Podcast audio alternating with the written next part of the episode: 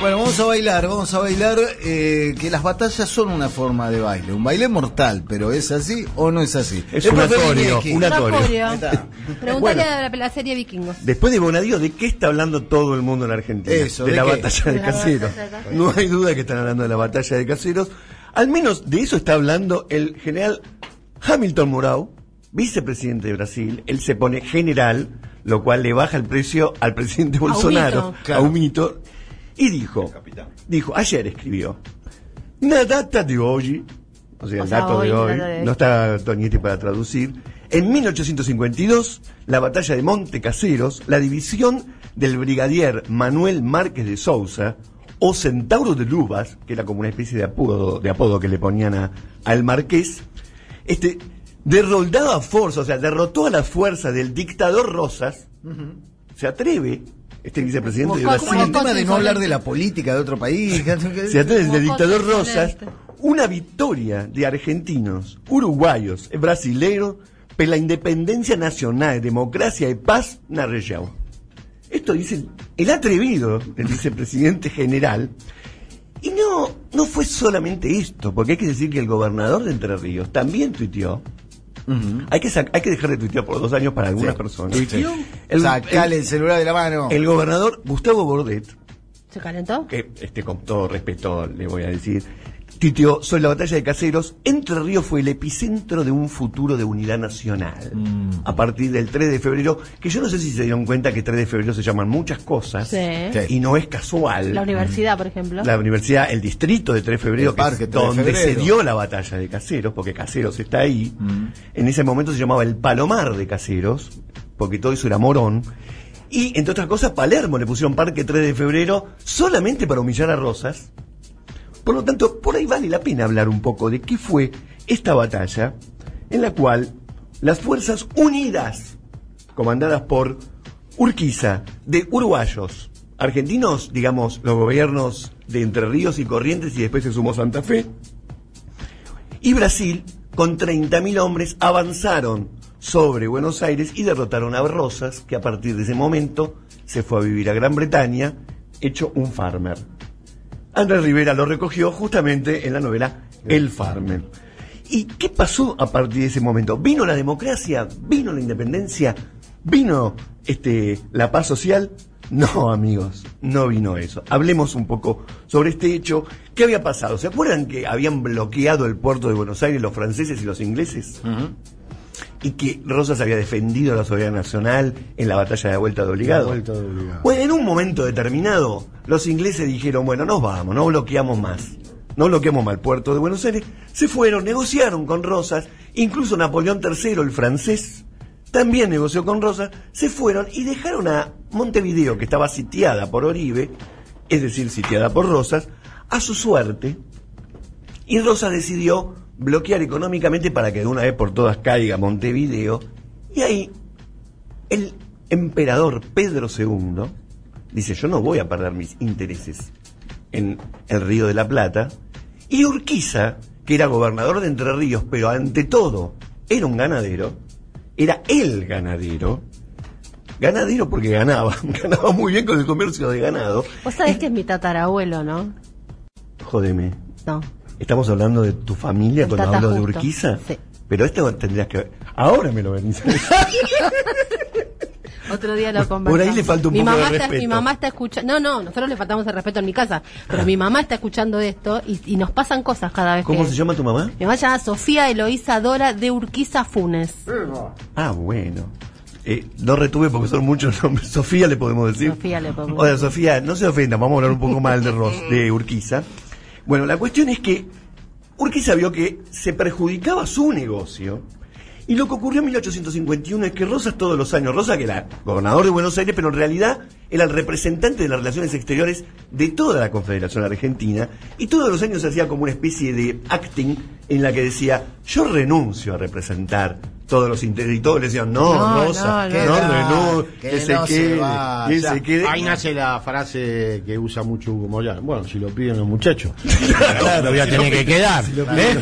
Era la, la- la antesala de los patios militantes. es Claro. Exactamente, y se quedaba, pero en 1851 Urquiza dijo, ok, ¿Te querés ir? Si ¿Renunciaste? Si te querés ir, y te. Le renuncia y nosotros, Entre Ríos, retomamos otra vez el control sobre las relaciones exteriores de la provincia.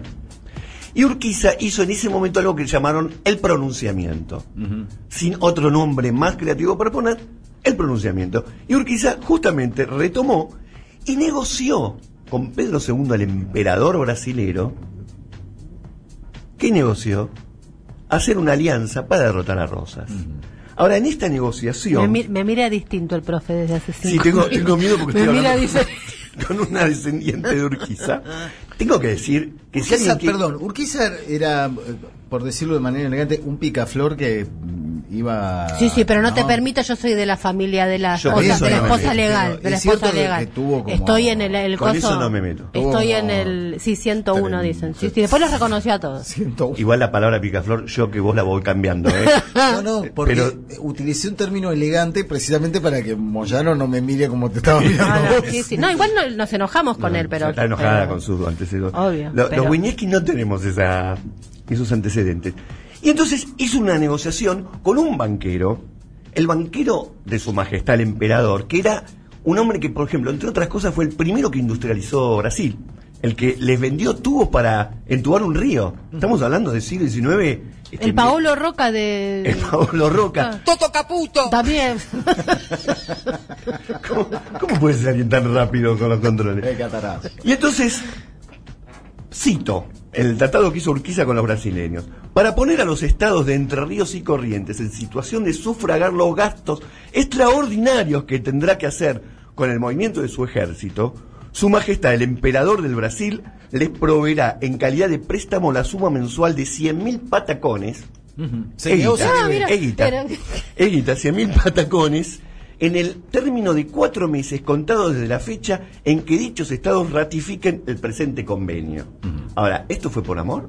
No. No fue por amor.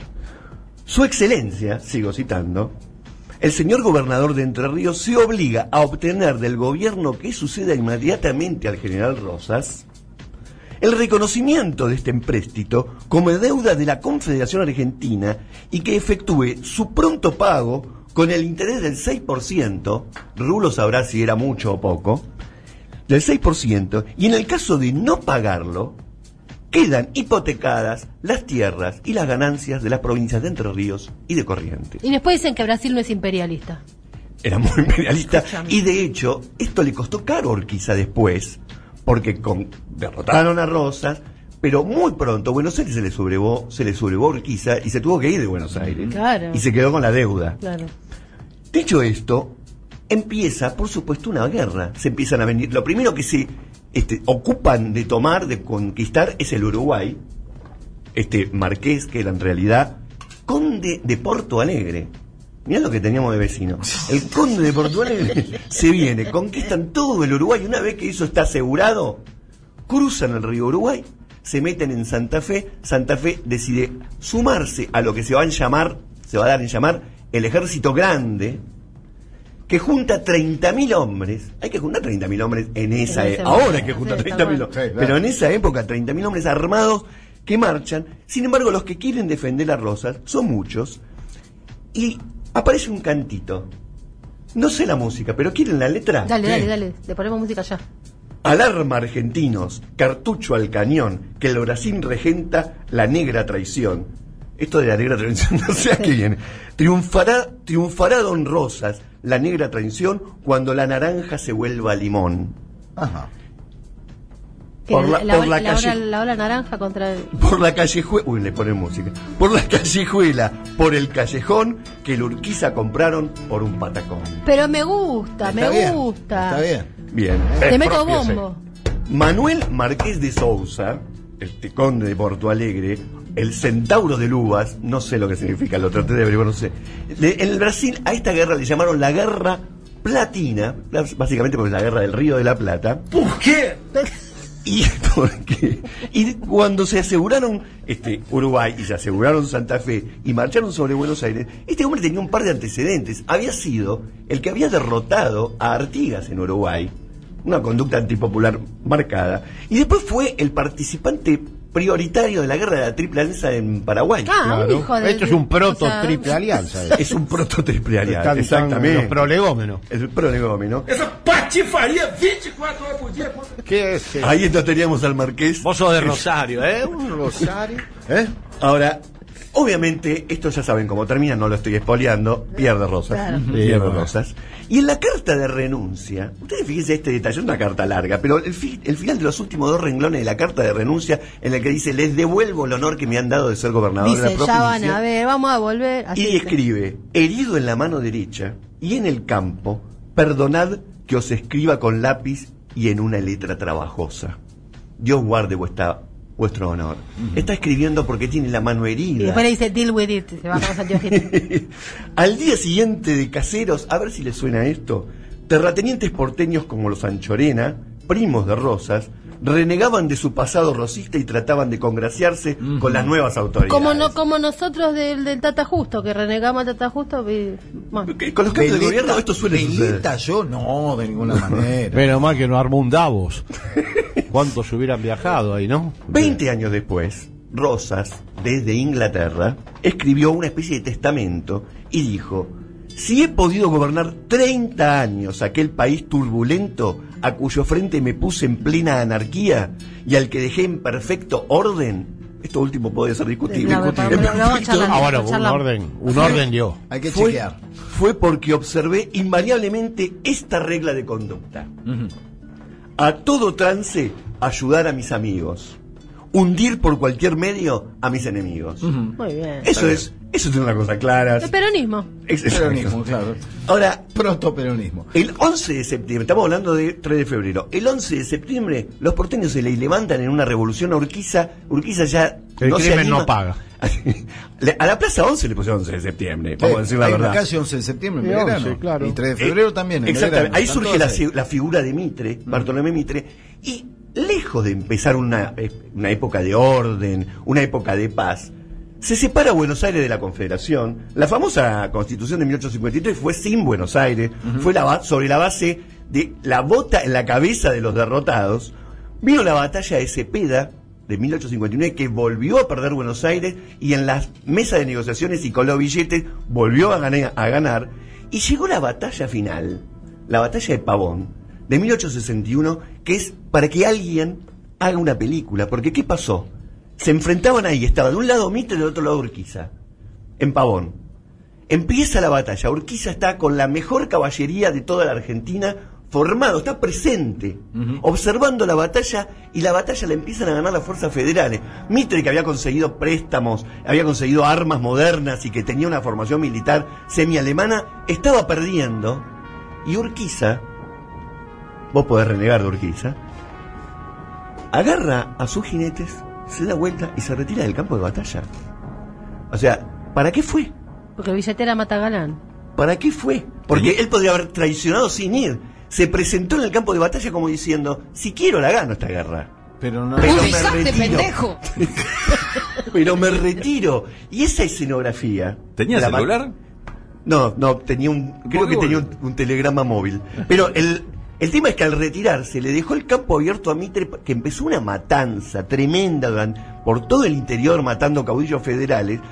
Y ahí nace la institucionalidad argentina sobre la base de esa derrota. De hecho, al año siguiente se crea la Corte Suprema de Justicia, que tiene una particularidad. Todos los miembros de esa primera Corte Suprema de Justicia son antirrocistas.